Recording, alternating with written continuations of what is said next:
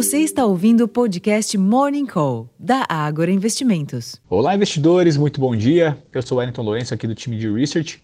E a quinta-feira dá indícios de continuidade na tendência positiva observada na véspera. Se ontem a inflação ao consumidor, o CPI, deu sinais de que o Fed pode ser mais brando e caminhar para o fim do ciclo de aperto monetário, hoje é a vez de avaliar a inflação ao produtor, o PPI do mês de julho nos Estados Unidos. Nem mesmo dados fracos na Europa e China amenizam o bom humor.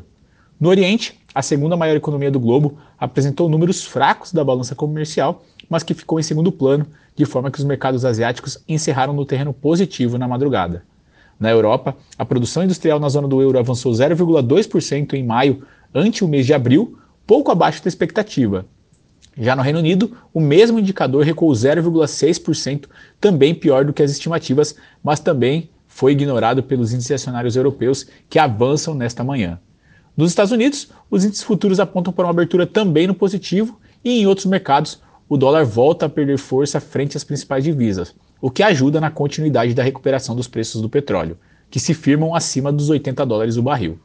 Em Dalian, na China, os contratos futuros de minério de ferro se apoiaram no bom humor dos mercados acionários e voltaram a subir na madrugada, um avanço de 1,59%, encerrando ali cotado aos 115 dólares e 73 centes por tonelada.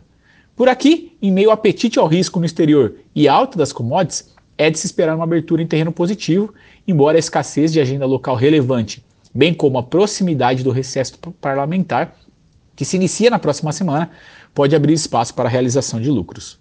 Na agenda, como comentei, a agenda local é, é, é escassa, reserva apenas leilão de pré-fixados do Tesouro às 11 horas, enquanto que nos Estados Unidos a inflação ao produtor PPI de junho é o destaque da agenda, que também contará com os pedidos de auxílio-desemprego, ambos aguardados para as 9h30 da manhã.